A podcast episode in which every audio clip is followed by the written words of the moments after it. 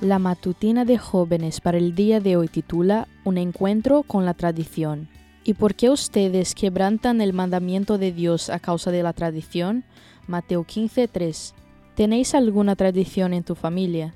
Recuerdo que en la familia de una amiga, al terminar de almorzar, todos se deseaban un buen provecho y se daba un beso. En otra familia, todos se daban las manos para orar. Las tradiciones son lindas, pero carecen de sentido cuando el principio que las origina se pone en juego. ¿Acaso tendría sentido que después de almorzar se saludaran si estuvieron gritándose todo el almuerzo o ni se hablaron? Probablemente no, porque el principio de la cercanía y del amor estaría violentado. Lo mismo sucedía en los tiempos de Jesús, y corremos el peligro de que en nuestra iglesia o en vida espiritual nos pase lo mismo. Hay religiones que le hacen más caso a la tradición que a la Biblia, pero nosotros deberíamos caracterizarnos por nunca preocuparnos más por una tradición que por un principio. Si ellos concuerdan, buenísimo. Si no, es hora de replantearnos las cosas. Este es un ejercicio que debemos hacer continuamente, porque no vivimos vidas estáticas, ni siquiera en nuestra relación con Dios y los demás.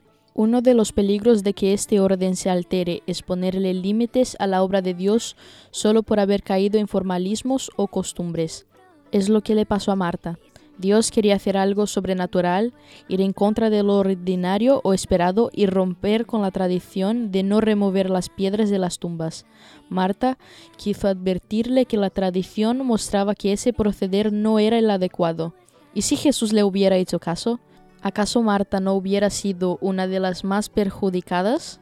Siempre que el mensaje de la verdad llega a las almas con poder especial, Satanás excita a sus agentes para que provoquen alguna disputa referente a alguna cuestión de menor importancia.